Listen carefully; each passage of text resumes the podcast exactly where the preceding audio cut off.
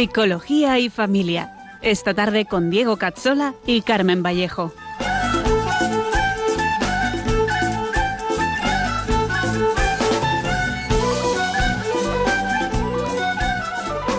Te dijo ven, ya aceptaste, atrás quedó lo vivido, te dio una nueva esperanza, todo encontró su sentido y ahora estás caminando. Bienvenidos a nuestro programa Psicología y Familia con Diego Cazzola y Carmen Vallejo, un programa para profundizar en la vida de la psicología humana y de la familia.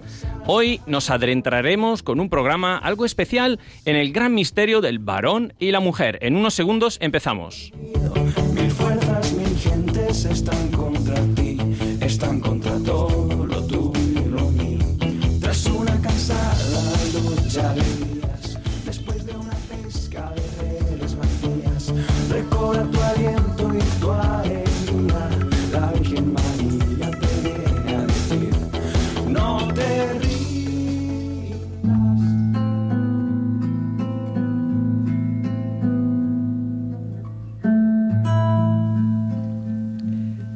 Ven Espíritu Santo, ilumina nuestra mente, abre nuestro corazón, para que seamos siempre transparentes a la verdad del Señor.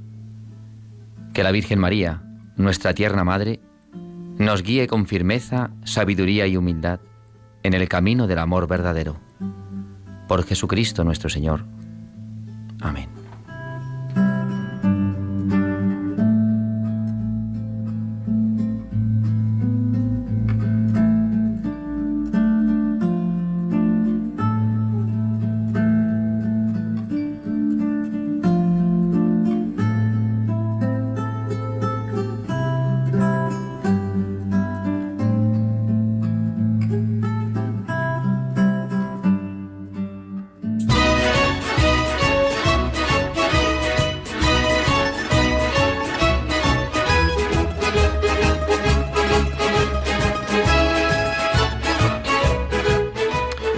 Bienvenidos a todos a este nuevo programa. Bienvenida Carmen, bienvenidos Padre Jesús, Doña Lucía.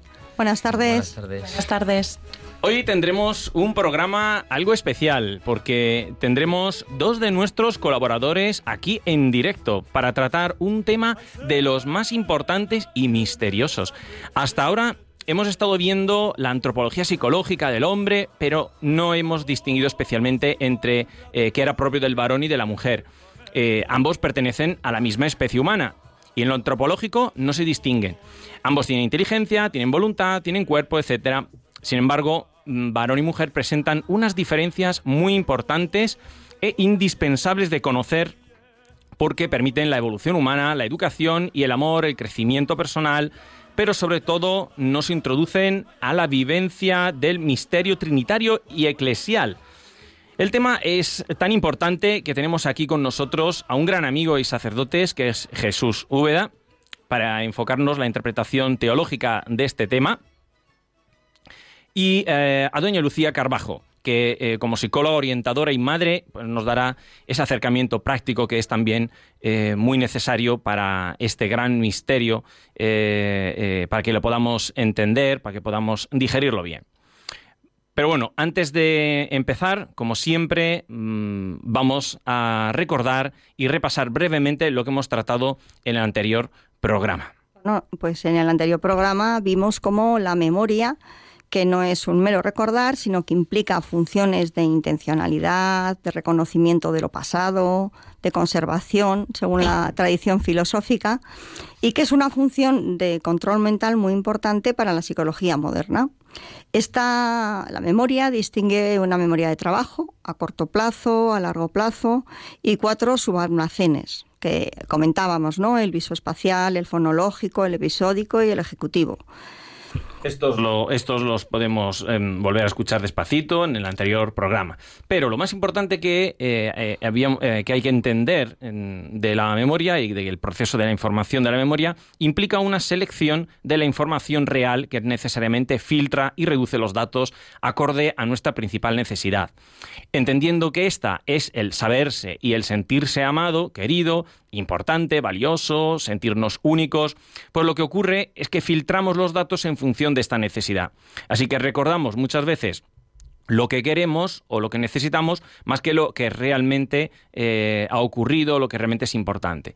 Muchos de los problemas de, comunicación humana, que seguramente luego mm, de alguna manera veremos, se deben precisamente a este tipo de selección. En esta vida no parece eh, trascendental porque eh, podemos de alguna manera autoengañarnos y pensar que lo que pensamos como mm, mentira en realidad mm, convencernos que es verdad. Pero vimos como en nuestro juicio particular, cuando moramos, pues antes ante la verdad que nos impondrá eh, el mismo Jesucristo, pues ese evitar nuestras culpas y estos errores, pues nos puede jugar una mala pasada y, mantenernos, por ejemplo, en la justificación y justificarnos ante Dios, ¿no? sin abandonarnos a la misericordia de Dios. Pero bueno, pues después de hablar de la inteligencia, de la voluntad y de esta memoria, hoy toca hablar de lo que implica ser varón y mujer y sobre todo aplicarlo realmente a nuestra vida. Como siempre, como ya sabéis, para preguntas y sugerencias os recordamos que podéis escribirnos al correo psicología y familia 2 radiomaria.es. Y para seguir las fechas de nuestros programas podéis apuntaros a nuestra sencilla página de Facebook. facebook.com Psicología y Familia 2. Y, ahora vamos a entrar entonces en eh, lo que es propiamente el programa de hoy. Vamos en la primera sección, como siempre, a presentar un poquito las diferencias. Como queremos marcar eh, eh, la diferencia con lo que se dice sobre lo que nosotros tratamos, vamos a, proponer unas diferencias entre varón y, mujer, varón y mujer algo distinta. El hecho de que seamos varón y mujer es algo que a pesar de las ideologías actuales que tratan de hacer complicado este hecho, es una realidad muy simple. Salta a la vista que desde la ciencia y el sentido común eh, somos varones y mujeres. Mm, todas las personas humanas, mm, tanto hombres como mujeres, pertenecemos a la misma especie humana y por lo tanto tenemos las mismas características que hemos estado viendo de forma resumida a lo largo de los programas de este año. Todos tenemos cuerpo, todos tenemos psique, cada uno es una persona específicamente pensada por Dios para que anime esa dimensión psicosomática que llamamos también esencia humana. Y, sin embargo, es cierto que eh, estos dos modos de ser dentro de la especie humana, el ser varón o mujer, entraña un misterio que eh, podríamos tratar de abordarlo mm, desde muchas perspectivas. Desde luego, como cristiano nos interesa sobre todo la versión eh, teológica y por eso tenemos aquí a nuestro amigo, nuestro colaborador, Jesús Úbeda, que nos dará estas pinceladas, que por supuesto, Jesús, cuando quieras intervenir, intervienes, nos comentas, nos tiras de las orejas o lo que haga falta, que a veces nos metemos en cuestiones complicadas. Eh, pero eh, también nos interesa... Nos interesa esa realidad psicológica y práctica, ya que hay muchas diferencias en el orden psicológico que expresan mm, toda esa dimensión teológica y ponen de manifiesto las diferencias de una forma más práctica pues en, ese día a día, ¿no? Tenemos, por lo tanto, también mm, a la psicóloga, madre y también colaboradora de nuestro programa, Lucía Carbajo, para dar ese contrapunto con respecto a la, a esta dimensión práctica. Así que, eh, pues podéis ver que tenemos aquí un... Eh, estamos bien completos. Estamos bien completos. tenemos a casados, a no casados, eh, consagrados, no consagrados, y mm, varones y mujeres alternado. Así que no se podría tener mejor, ¿vale? Para ser muy sintéticos e ir al grano, que es una de las cosas que siempre me gusta y que siempre me cuesta mucho. Bueno, vamos a declarar lo que nadie sabe ni dice. El, ser varón y mujer tiene unas diferencias que no son importantes sin más, sino que son fundamentales y, como decimos nosotros con esta palabra, trascendentales. A pesar de que la filosofía y la teología eh, las han apenas abordado por el escaso peso de la mujer en la historia, eh, por lo menos con profundidad, con la profundidad que necesitaría, pues las diferencias entre el varón y la mujer no son eh, meras diferencias de actitudes, eh, y habilidades, como nos han querido y nos quiere proponer la psicología moderna. Hoy en día la ciencia pues, pretende diferenciarnos con características muy superficiales, como la expresión genética, pues eso, hablando de los núcleos cerebrales más grandes, más desarrollados mm, o conectados, o todo el tipo de procesamiento cerebral de la información, Así las mujeres parecen mejores en la expresión emocional, en la interrelación personal, en el juego tranquilo, eh, tienen unas hormonas que propician conductas femeninas, un impulso sexual diferente, más centrado en el antes y el después, más conexiones cerebrales, un cuerpo calloso más espeso en, su cerebro, más grueso.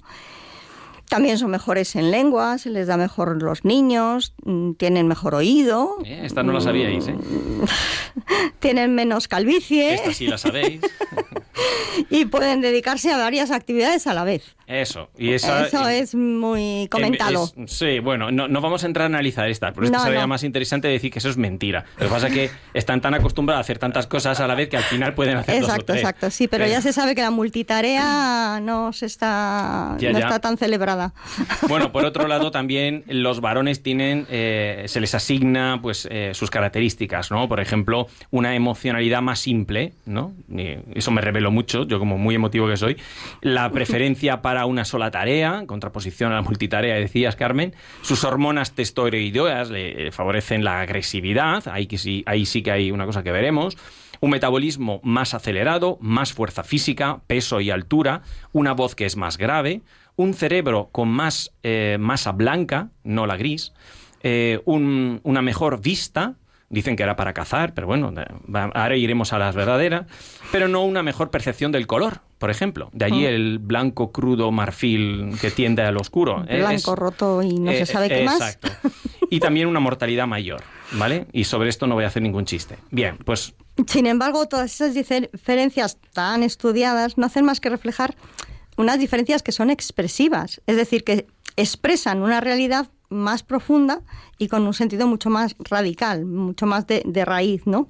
Lo interesante no es que en qué se diferencian eh, el hombre y la mujer, sino por qué se dan esas diferencias más allá de su expresión a, este nivel, ¿no? A nivel corporal.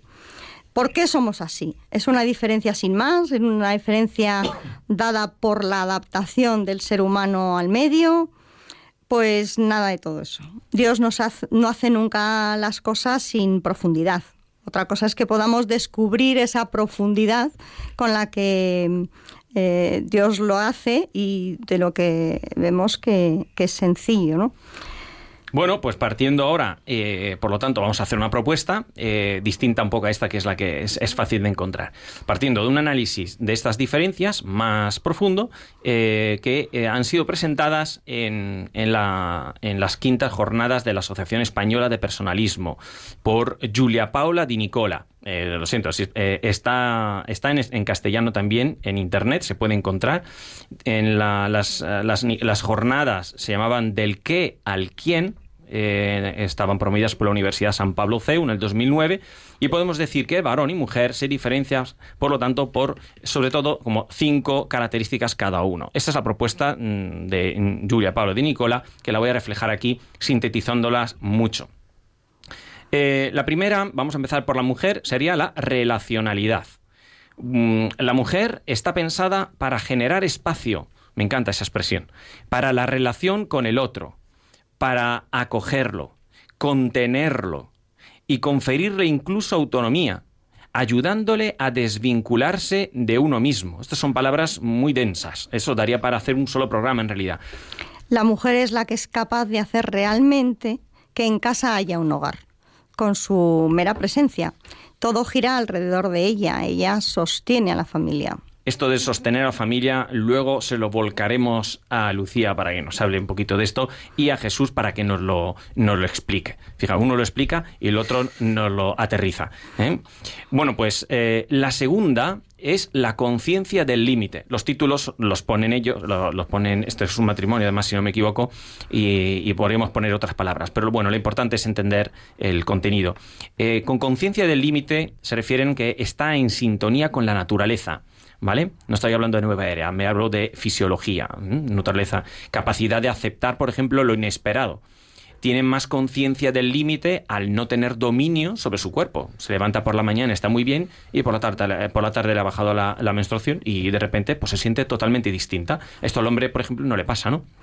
Eh, la mujer tiene los pies en el suelo, en lo práctico, su planificación es práctica y dirigida a, lo humano. A lo humano. Luego veremos que el hombre más va hacia la técnica. Eh, una tercera ¿eh? es el cuidado de la vida. Esta y es una de las más importantes, en mi opinión. Y yo lo veremos luego al final. Está llamada y preparada para dar vida. Es, todo está configurado a partir de aquí, en mi opinión. Alimentarla, protegerla con su vida, acompañarla, cuidarla con, nat- con naturalidad. Eh, aquí, como tenemos mucho contenido, no me voy a extender mucho, pero ¿cómo era ese pasaje de, de- de Salomón? Que le presenta, eh, Salomón eh, tiene dos, dos madres ¿no? que están luchando por un hijo, ¿verdad. Jesús? ¿Cómo es? ¿Y, y qué le pasa? Que una, No, las dos decían que era su hijo. Claro. Entonces Salomón, para, para ver quién, quién dice la verdad, dice que va a partir a- al hijo. Y entonces la verdadera madre dice no que se lo quede ella, ¿no? Ahí va, ¿eh? Esa es la... Es decir, eh, eso, eso lo haría una mujer, ¿no? El hombre diría, pues no, porque se lo desmiembre, pues ya está, ¿no? Fijo. No, seguro que, no, seguro que no. bueno, por eso es, eh, la mujer es experta en la esperanza, en tenerla, atención, y en promoverla. La mujer es luz para el hombre. Es una luz para el hombre, para toda la humanidad como mujer, pero también para el, para el marido, si cuando, cuando aterrizaremos, ¿no? Está llamada a ser sonrisa, a dar paz, a relajar tensiones. Eso es, eso es su cometido principal como vocación, digamos, dentro de la maternidad al cuidado de la vida, ¿no? Por eso, en mi opinión, la Iglesia es madre. No sé si esa es la única o solamente la principal, pero desde luego yo creo que la Iglesia es madre por esta llamada que tiene la mujer eh, eh, con respecto a la vida. Porque como mujer es la que cuida, es la que vela, es la que espera, atrae, incluso en la conquista del varón, es la que atrae el varón. Entonces es la que atrae, es la que consuela, relaciona, eh, acoge. Entonces son diferencias y son cualidades cada una para un artículo, por lo menos, ¿no? Pues sí. Eh, la siguiente característica sería lo que llaman transgresión e ironía. Tiene la capacidad para vivir en las estructuras, pero de una forma flexible, despegada. Puede actuar en, corta, en contra perdón, de las reglas si es preciso. Para ella es más relevante la persona que la norma en sí. De allí lo de Salomón, por ejemplo. ¿no? Es más importante la persona, el niño que se niño. salve, que no que ver de quién es. Porque sabe que para educar hay que ser específicos más que exactos. Y luego la última que propone- proponen para la mujer es el testimonio sobre el rostro positivo del dolor. Y esto, pues, no sé, yo mm, siempre son cosas que siempre las has visto, pero que no caes en la cuenta. Y es que la mujer es signo visible del sufrimiento físico y de la dimensión positiva de la vida. En su cuerpo, ella recuerda siempre los dos polos. Eh, por un lado, el amor y el dolor. Es decir, si pensamos en el parto, es evidente, hay la alegría y el dolor a la vez, ¿no? De lo que acontece. Sufrimiento y alegría, muerte y vida. Este sentido positivo facilita la aceptación de los ritmos del cuerpo, pero refleja esa esperanza de la que es un estandarte. Luego tenemos un- una- unas cuantas características propias del varón. Quizá se podrían algunas aglutinar un poquito más, ¿no? Pero bueno, supongo que para mantener el esquema de 5 y 5 lo han mantenido así y vamos a tratarlo así. La primera para el varón, que eh, está más centralizado, es la afirmación de uno mismo, lo que podríamos llamar en psicología asertividad. El varón está llamado a ser seguro y fuerte, por lo que quiere conocer, manifestar y hacer valer las propias capacidades. Esta confianza y esta autoestima dan consistencia a la relacionalidad de la mujer, ofreciendo seguridad, protección. Sí, porque si la mujer mira a su alrededor centrándose en la persona, el varón la mira desde, la, desde cierta distancia para proteger y velar por su valiosa vocación. Es decir, el varón está preparado para cuidar desde fuera a la mujer que cuida desde dentro. Exacto, la mujer cuida desde dentro eh, y el varón desde fuera. Y todo esto vamos sembrando cosas que luego vamos a rescatar. ¿no? Una siguiente de la mujer, la luz del hombre, la lucha contra el límite. Está psicológicamente podríamos llamarlo como este afrontamiento que vemos más propio del hombre. El varón se siente empujado a enfrentarse con confianza a lo desconocido eh, y a los obstáculos, ¿no? a derribarlos. Es algo necesario para la defensa del territorio, tanto físico como social. Sí, no, no retrocede ante la adversidad para estar dispuesto a entregarse por completo a una causa pues a costa de un gran sacrificio o incluso de derramar, su, sangre. Por eso son a veces más cabezotas. Sí, quizá un poco sí, ¿no? Un poco, por lo menos. Bueno, pues eh, hay una más, eh, otra diferencia del característica del hombre es el dinamismo vital. Bueno, para el varón lo central no es la vida en sí, como habíamos visto en la mujer. Eh, que esto es muy importante un apunte, no significa que el varón no le importe la vida, ¿vale? Estamos hablando de tendencias como muy extremas que luego juntos, ¿verdad, Lucia? Tendrán que converger de alguna manera, ¿verdad? Entonces, sino que tienen que estar al frente a ella y a su servicio, por lo que el varón está enfrente al otro, con actitud de alguna manera dinámica y curiosa, decidiendo y lanzándose a la aventura, pero observando eh, desde cierta distancia. No se mete tanto dentro de la familia, se queda un poco fuera, ¿vale? Pero ahí está. Por eso su presencia en la familia eh, a veces es más complicada, ¿no? Porque se ve como algo externa. Es, eh, es un canal de comunicación, digamos así, desde dentro para afuera. Tiene un pie dentro y un pie fuera, por decir una metáfora. Parece al menos sensible a las dinámicas familiares y más básico a nivel emocional, pero es porque está llamado a ir hacia afuera, a proteger, ser resistente ante los ataques externos. Tiene que tener un ojo fuera para proteger lo que hay dentro.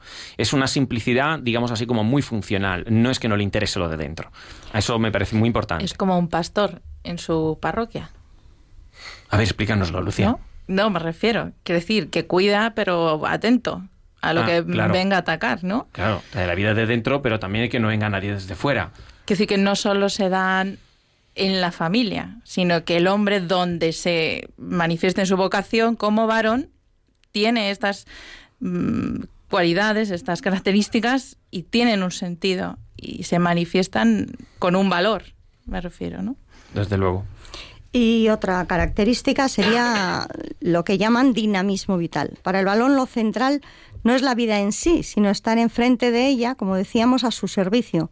Por lo que el varón está Perdón, estoy repitiendo. Sí, esa era la, que hemos comentado. La siguiente era, la, normatividad. que me, he repetido.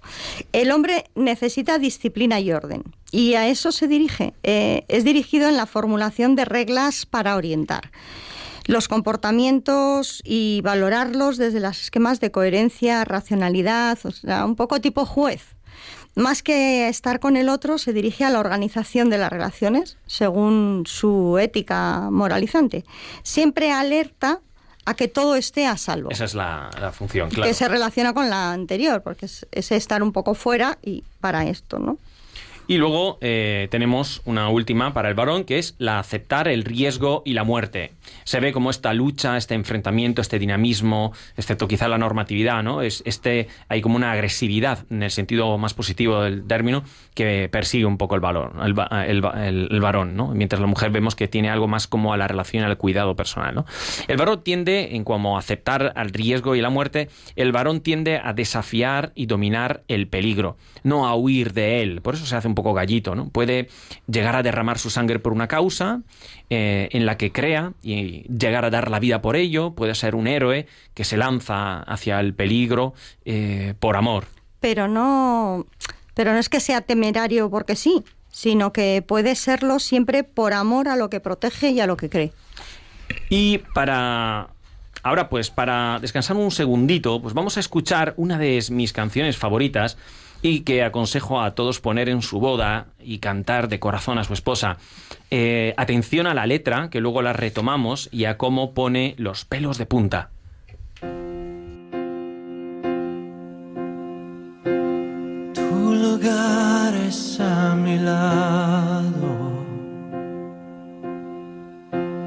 Hasta que lo quiera Dios.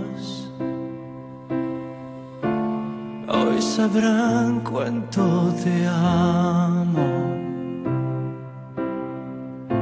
Cuando por fin seamos dos. Estuve tan seguro de amar así sin condición. Mirándote, mi amor, te juro que unir por siempre nuestra unión.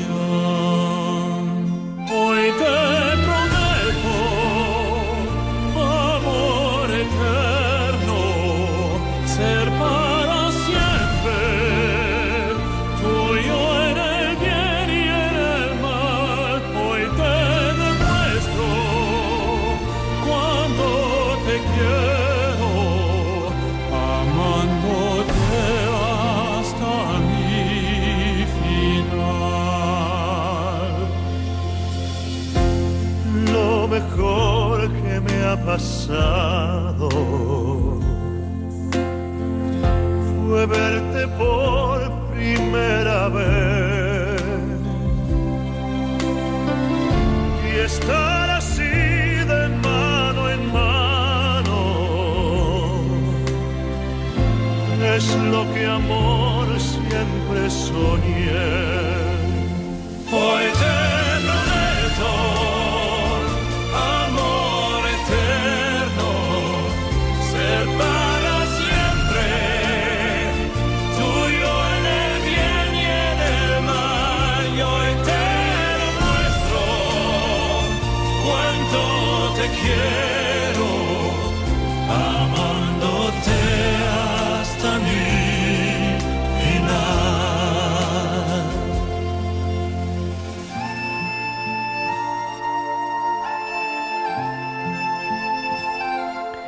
Preciosa canción de Indivo, donde eh, con frases muy contracorrientes como tu lugar es a mi lado, hasta que lo quiera Dios, ¿no? O cuando nunca estuve tan seguro de amar así, sin condición, mirándote, mi amor, te juro, cuidar por siempre nuestra unión. Es como el, como el varón, ¿no? Tiene esta promesa dentro de él para, que quiere sacar a- y ofrecer a la mujer, ¿no? de- protección. A mí me pone los pelos de punta, pero sobre todo nos va a introducir muy bien a nuestro siguiente punto de reflexión. Es que si igual es este el mejor momento para introducir esas famosas fa- frases de o textos, ¿no? de San Pablo que han sido erróneamente tachados de machistas y anticuados. Para, algunas partes, por lo menos, claro. Sí, el problema es entenderlos desde este enfoque que estamos proponiendo y no desde el enfoque meramente físico o cultural de las diferencias entre el varón y la mujer. Entonces, mm, veamos lo que dice exactamente la Sagrada Escritura. Y las fuentes, vamos a leer ahora eh, los pequeños pasajes y eh, vamos a sacarlo como fuente de texto de la Biblia de la Conferencia Episcopal del 2018.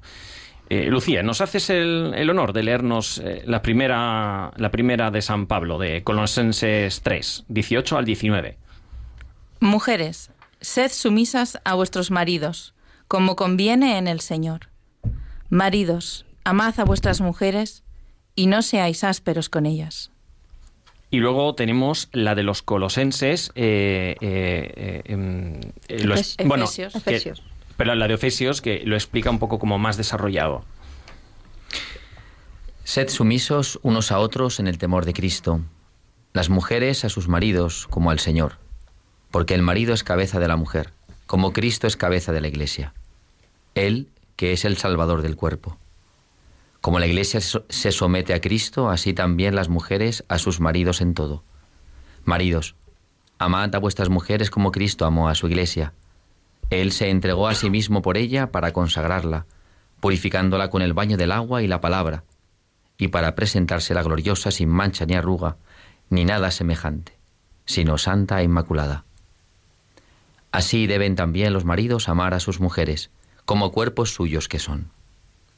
Amar a su mujer es amarse a sí mismo, pues nadie jamás ha odiado su propia carne, sino que le da alimento y calor, como Cristo hace con la Iglesia, porque somos miembros de su cuerpo. Por eso dejará el hombre a su padre y a su madre y se unirá a su mujer, y serán los dos una sola carne. Es este un gran misterio, y yo lo refiero a Cristo y a la Iglesia. En una palabra, que cada uno de vosotros ame a su mujer como a sí mismo, y que la mujer respete al marido. Bueno, pues eh, aquí podríamos sacar toda la teología de Juan Pablo II solamente desde estas líneas. El concepto de sumisión está, en mi opinión, muy mal entendido hoy en día. Y esto va a ser un punto clave que yo quiero poner ya sobre la mesa antes de arrancar con nuestra siguiente sección. Someter eh, viene del latín, que significa submitere. Y si, eh, si- si analizamos la RAE, lo que pone, la, especificación es sujetar, humillar a una persona, una tropa o una facción. Eh, la primera acepción eh, es, por lo tanto, sujetar. La esposa está llamada a sujetar el hogar, a sostenerlo y articularlo. Está por debajo, no por humillación, sino por sostener. Es como un eje eh, alrededor del cual gira todo, ¿no? Pero como esto da para mucho más, vamos a exprimir ahora a nuestros expertos eh, en nuestra sección para crecer. En un segundito.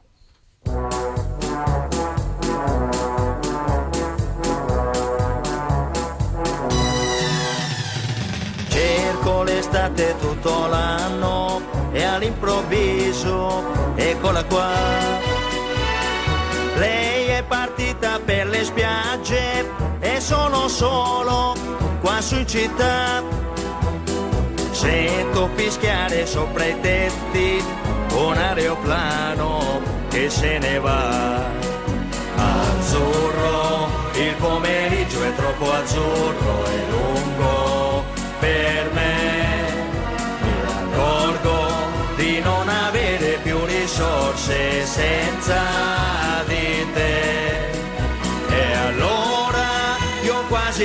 prendo treno vengo, vengo da te.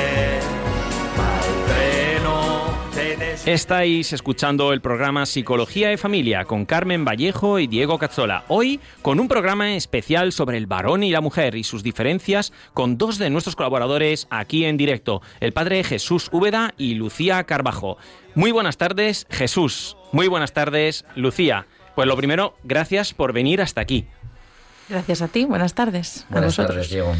Pues lo Carmen. primero es presentaros. Para lo que no os han escuchado nunca, eh, Lucía Carbajo es psicóloga y orientadora del Colegio Juan Pablo II, eh, habiendo trabajado también como psicóloga en un centro de discapacitados psíquicos.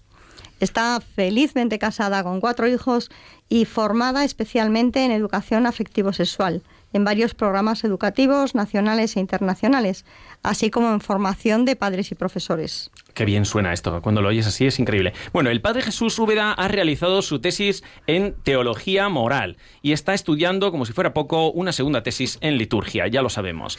Ha sido hasta ahora el párroco de San Martín de la Vega y está actualmente dedicado a una de las cuatro vicarías que acaba de crear nuestro obispo eh, don Ginés. En concreto, eh, se encargará de la vicaría de evangelización y transmisión de la fe. Esto es todo un desafío. No sé si eh, eh, sigue siendo párroco o, o Sí, ya. sigo siendo párroco. Sigue siendo párroco. Eso, eso es la iglesia. Una cosa más, una cosa más. Eso es muy propio del Señor, ¿verdad? Bueno, pues eh, eh, hemos explicado un, un modo diferente de entender las diferencias entre el varón y la mujer, eh, basándonos en la propuesta de Julia Paula Di Nicola en las quintas jornadas de la Asociación Española de Personalismo, del qué al quién. También hemos dejado entender que, por lo tanto, las diferencias entre varón y mujer responden específicamente a dos grandes vocaciones para el ser humano, que son la maternidad y la paternidad. Tal cual no lo hemos reflejado, pero creo que ha quedado bastante claro, ¿no? Que eh, la llamada a la maternidad es propia de la mujer y la paternidad, de alguna manera, al varón. Y no estoy hablando al esposo y a la esposa, sino que lo estoy diciendo al varón y a la mujer, ¿verdad?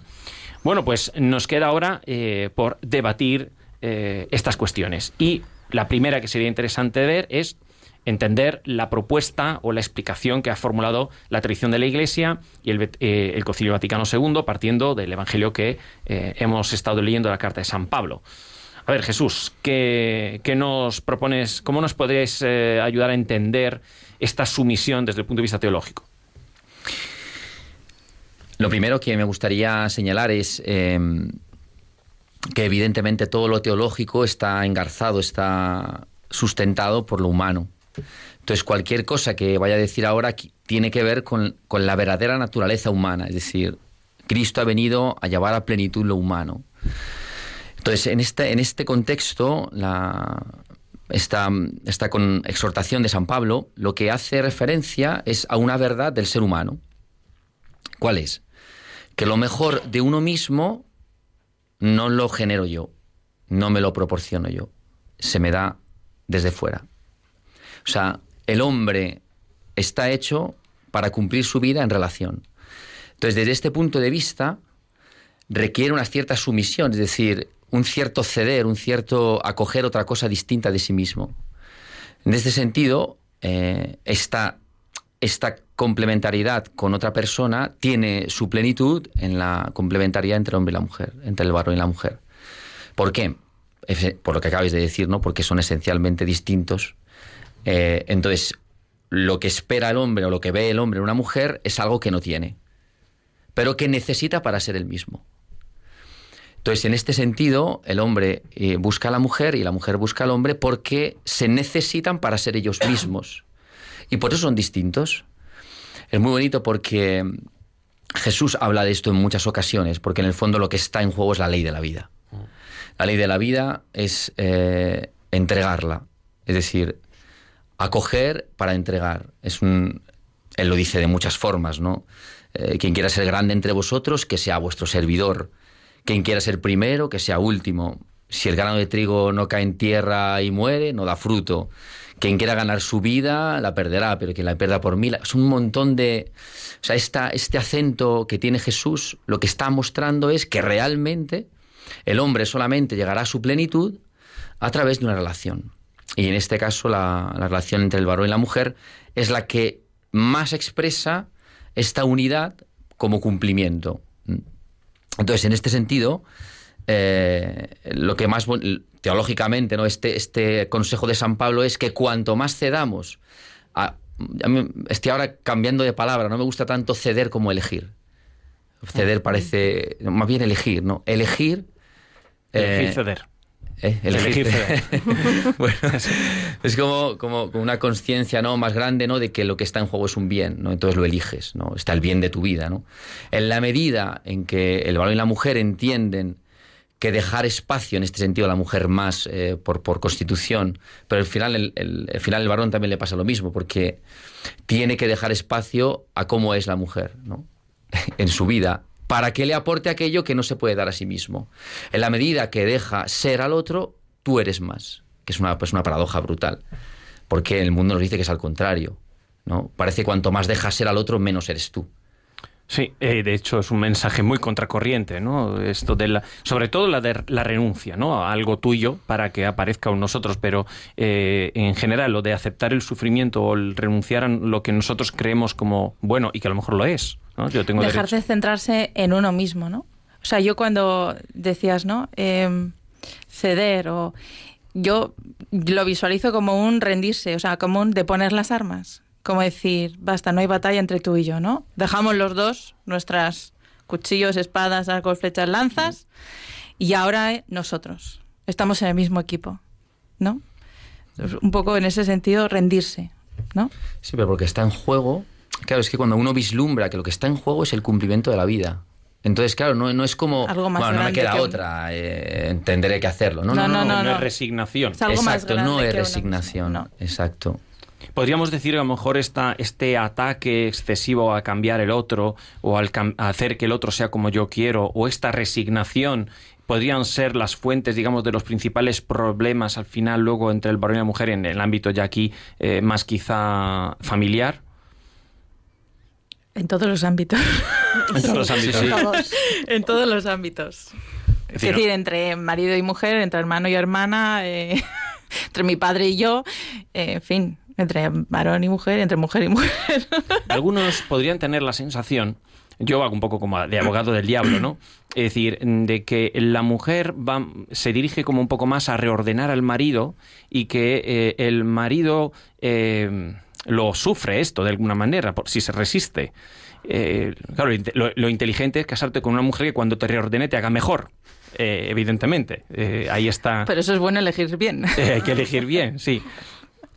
Pero a, a- lo mejor algunos, eh, algunas mujeres también tienen que dejarse eh, también eh, trabajar, quiero decir, un poco por el hombre. ¿Qué crees tú, Lucia, que aportaría el hombre? Yo creo que la figura del hombre, en concreto del varón en la sociedad, ¿no? Lo- se ha dicho mucho ya en los ambientes en los que nos movemos, está muy eclipsado, ¿no? Tiene, que tiene que volver a tener protagonismo. Y, y entonces el, el varón tiene que... ¿Qué tiene que hacer el varón con la mujer? Eh, Lucía, a ver. Pero eso pregúntaselo al Padre Jesús. ¿Por qué? Yo hablo al nivel de... Él que es hombre.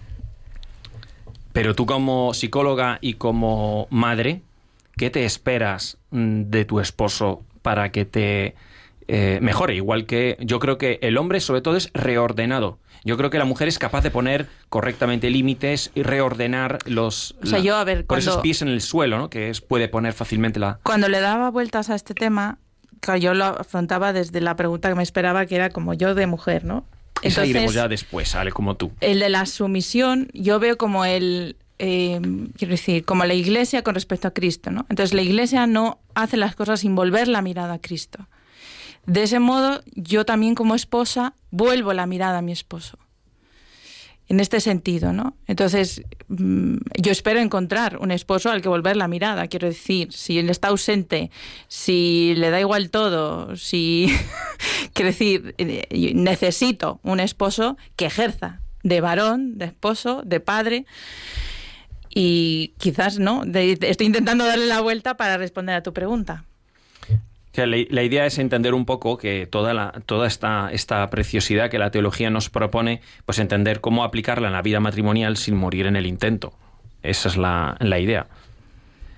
O sea, yo por lo que voy viendo ¿no? en, en las relaciones con los matrimonios o con las parejas ¿no? que voy encontrando, eh, voy entendiendo mejor ¿no? estas.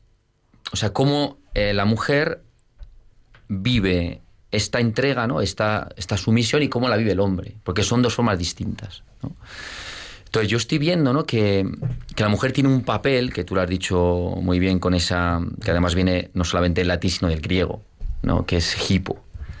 O sea, es la que está debajo, ¿no? Pero con un montón de características, ¿no? Como, como adaptarse, acoger, secundar, relativizar. eh, el que sostiene el mundo no es el que está por encima, sino el que está por debajo. Yo, yo estoy viendo como la mujer, en la medida que mm, acepta esto en la relación, hace crecer al hombre para que el hombre pueda también entrar en esta dinámica. No sé si tuviera la mujer algo eh, hay un, un texto de Pavese ¿no? que me ha, me ha impresionado muchísimo, preparando un poco, pensando, y lo quiero leer porque me ha ayudado mucho a entender como esto que, que la mujer tiene como mujer a la hora de eh, esta sumisión, ¿no? como, como estar sosteniendo. Dice,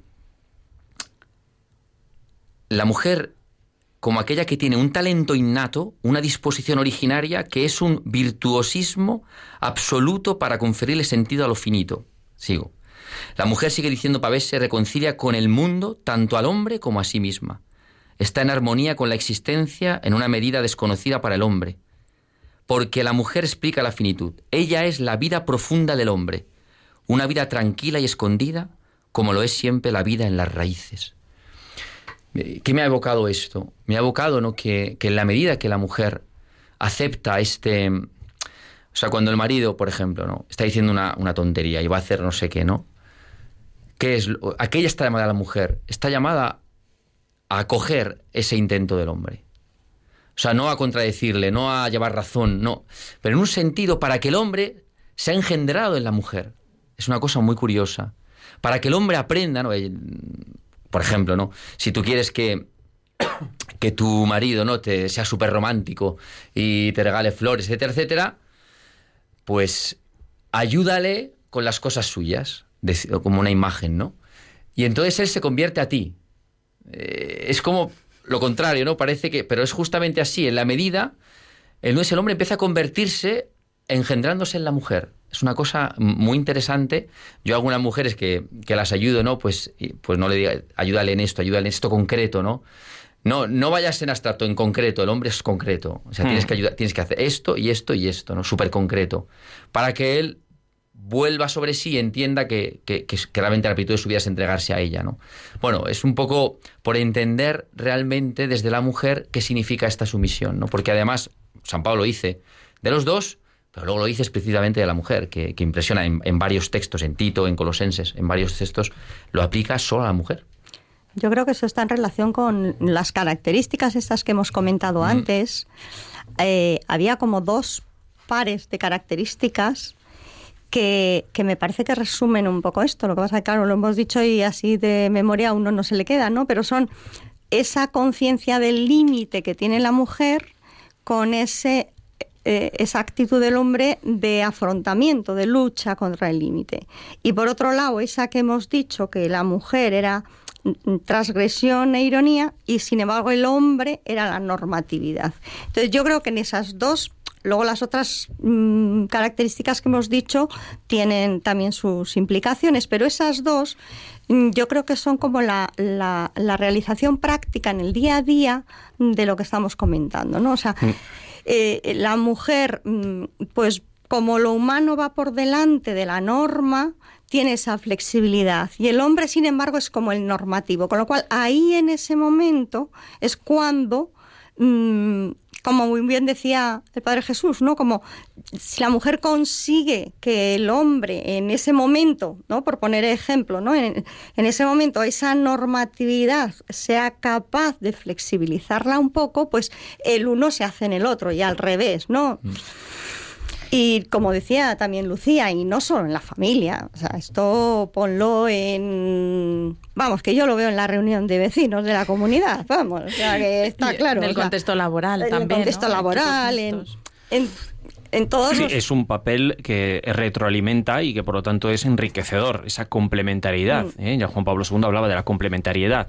Eh, no es simplemente reciprocidad, No, dice no, no, no. claramente, creo que lo decía es en... un algo más profundo. Sí, y Yo por aterrizarlo muchísimo, eh, quiero decir, también en la otra dirección, ¿no? O sea, cuando yo como esposa y madre, sobre todo en, en la, en- hacia los niños, ¿no? Que es donde yo más percibo que yo soy flexible, ¿no? Que Mm. yo tiendo a, a- a, pues eso, a flexibilizar para coger, ¿no? Para que, que toda individualidad entre dentro de él la convivencia, eh, me viene bien que me recuerden la norma para no perder de vista, ¿no? Es decir, ¿a dónde estamos yendo? Porque a lo mejor, porque el niño coma, que es un niño que come fatal, yo le dejo que lo haga haciendo el pino. Y entonces viene mi marido y me dice sí, que se siente ahora mismo en la silla. Y yo digo, oye, que es verdad. Que me, me estoy yendo de mi flexibilización, ¿no? Me recuerda, vale, pues, eh, quiero decir, a lo mejor le tengo que dejar que se levante de la silla, pero no haciendo el pino, Mm. ¿no? Quiero decir, que, que también a mí me recoloca en mi sitio, ¿no?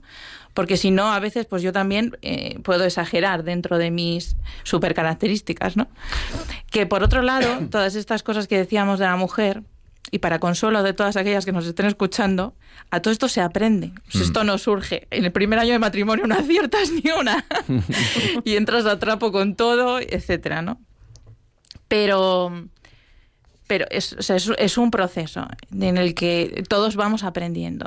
Eh, dentro del matrimonio, dentro de una relación laboral, dentro de una parroquia, dentro de no, las relaciones humanas, ¿no?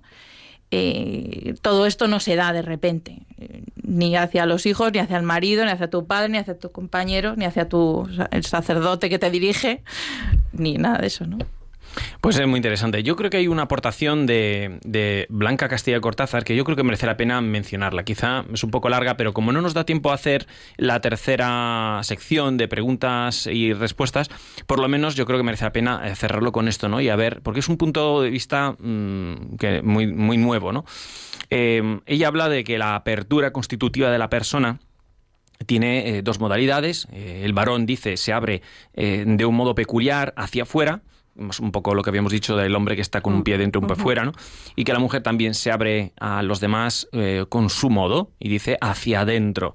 En este sentido, el modo de procrear, aunque indudablemente no es el único modo de amar, eh, presenta de una manera bastante plástica lo que se quiere decir. Entonces, ella dice, el varón al darse sale de sí mismo. Saliendo de él, se entrega a la mujer y se queda en ella. La mujer se da, pero sin salir de ella. Es apertura, pero acogiendo en ella. Su modo de darse es distinto al del varón y a la vez complementario, pues acoge al varón y a su amor. Sin la mujer, el varón no tendría dónde ir. Sin el varón, la mujer no tendría a quién acoger. La mujer acoge el fruto de la aportación de los dos y lo guarda hasta que germine y se desarrolle. Todo este proceso, aunque él es también protagonista, se realiza como fuera del varón, que eso es una parte difícil para nosotros, porque yo el embarazo lo veo siempre en la otra persona. Yo hasta que no me lo ponen entre manos no soy realmente consciente. Mi mujer a lo mejor lleva ya eh, muchos meses viendo y sintiendo esto. ¿no? Luego, posteriormente la mujer, y aquí es donde da otro salto muy interesante, Posteriormente la mujer es apertura para dar a luz un ser que tendrá vida propia. No es ella la que sale, sale su hijo. A través de la mujer y con ella, el varón está en el hijo. El varón está en la mujer y está en el hijo, pero como fuera de él. La mujer, sin embargo, es sede, es casa, es la que está debajo. ¿no? El varón está en la mujer. El hijo, cuando ya está fuera de su madre, en cierto modo sigue estando en ella. También la mujer está en el hijo, pero fundamentalmente ellos están en ella. El varón también acoge, pero de otro modo. Bueno, sigue hablando un poquito esto en, dignidad personal y condic- condición sexuada, ¿vale? Y, y yo creo que merecería la pena cerrar con una poesía de Juan Pablo II, que yo creo que va a resumir un poco, que es muy bueno además, eh, eh, eh, un poco todo lo que queríamos decir, ¿no? Y que recoge esto con lo que estábamos diciendo antes. Dice, en, eh, es Caro Botila, eh, Esplendor de Paternidad, ¿no? En 1990 dice, no te vayas. Y si te vas, recuerda que permaneces en mí. En mí permanecen todos los que se van, y todos los que se van de paso hallan en mí un sitio suyo, no una fugaz parada, sino un lugar estable. En mí vive un amor más fuerte que la soledad. No soy la luz de aquellos a quienes ilumino, soy más bien la sombra en que reposan. Sombra debe ser una madre para sus hijos. El padre sabe que está en ellos, quiere estar en ellos y en ellos se realiza. Yo, en cambio, no sé si estoy en ellos, solo les siento cuando están en mí. A mí me parece majestuoso ver cómo se junta, por un lado, la, la humildad y la, la, la, digamos así, como mm, la invisibilidad a veces del, del rol de la mujer, pero que en realidad eh, es todo el contrario. La mujer es realmente la que está trabajando y el hombre que es más visible es el que eh, se siente solo porque no se siente realmente eh, el que está llevando todo, se siente llevado. Y en mi opinión, psicológicamente, la consecuencia principal que tiene es ese desplazamiento que luego termina separando, donde el padre, el marido en este caso, se centra más en el ámbito del trabajo y pierde el contacto con los hijos y con la relación de la mujer, y eh, la mujer, por otro lado, se centra demasiado en la familia y entonces se centra mucho en los hijos, en controlarlos y mm, se olvida de que los hijos se tienen que ir, que el matrimonio en este caso sería lo principal, ¿no? Eh, que tiene que supervivir. No sé cómo lo, cómo lo veréis. O sea, al final, el, el ejemplo que ponía yo de volver la mirada hacia mi marido, yo creo que, que queda claro que al final los dos hemos de volver la mirada a Cristo, ¿no? Y ese es, o sea, para mí ese es el final. O sea, nos sometemos el uno al otro en un mutuo sometimiento de amor, porque tenemos la vista puesta los dos juntos en un amor más grande del que nace nuestro amor, que nos sostiene y al que vamos. Pues eh, la única pregunta que me gustaría hacer, y no, no me gustaría dejarla en el tintero, es preguntarle en concreto a los que no están casados. Porque hasta ahora, cuando hablamos del esposo y la esposa es más fácil, pero cuando hablamos de una persona consagrada, una persona que no tiene esa referencia íntima, ¿no? ¿Cómo, cómo se vive esta corresponsabilidad, es- esta, esta, esta complementariedad con los demás sin tener esa intimidad a la que están llamados, por ejemplo, eh, los esposos dentro del matrimonio, ¿no? No sé si queréis decir un apunte en el último minuto.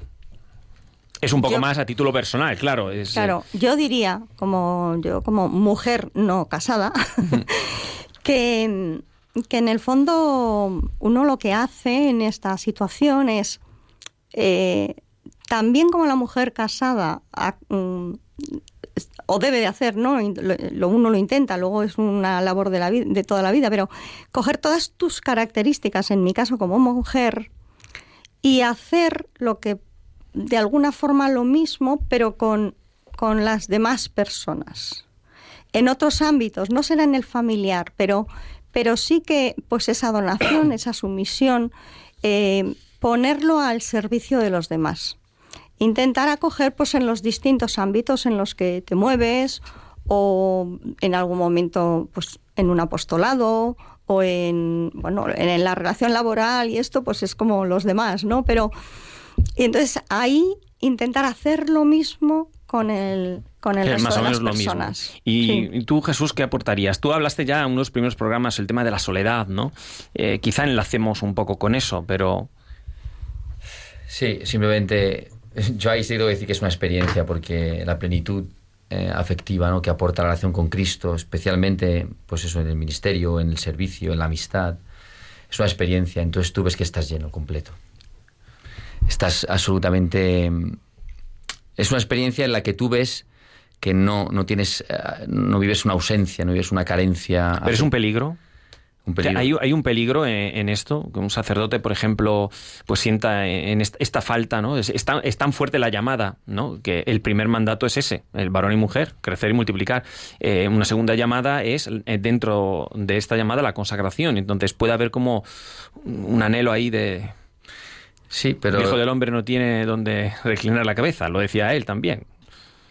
Sí, pero al final la relación, la relación conyugal está llamada a lo que decía Lucia, ¿no? la relación con Cristo. Entonces, si no acaba allí, si no tiene allí su fuente, tampoco se cumple en el matrimonio. No es que falten ciertos gestos de intimidad, no quiere decir, o sea, que, haya estos gestos no quiere decir que haya plenitud, ¿sabes? Sino que si no está encaminado todo al Señor en relación con Él, que en el, en el fondo el cielo será esto, pues la virginidad de alguna forma adelanta la relación que tenemos en el cielo entre en- en hombre y mujer también. O sea que Cristo sigue siendo el centro, digamos, de la solución para ambos. Sí, sí, Va, absolutamente. va a ser que sí. Va a ser que sí, ¿no? Va a ser que y sí. por lo tanto nos toca la cruz eh, como eh, salvación y como forma de sabiduría, de entender eh, el camino correcto, ¿no? Este es el camino.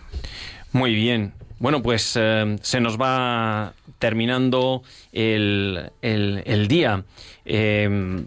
Tenemos el tiempo cumplido, ¿no? Entonces ahora toca meditar lo que hemos estado reflexionando aquí, eh, tratar de aprovecharlo aplicándolo a nuestra vida.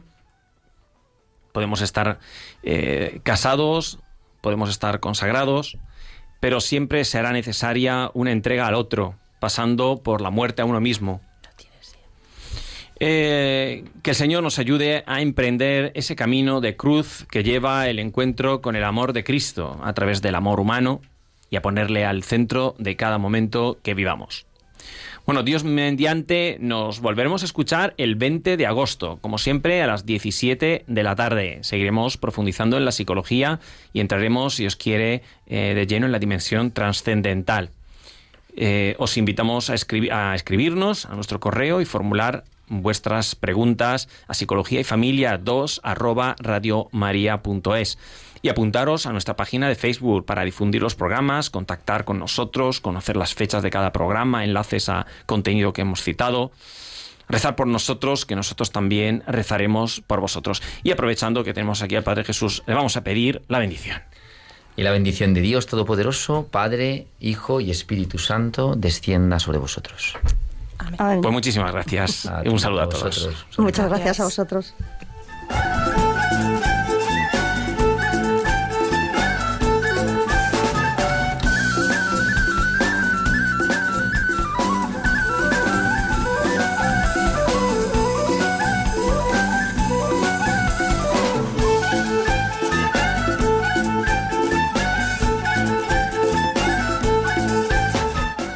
Han escuchado Psicología y Familia, esta tarde con Diego Cazzola y Carmen Vallejo.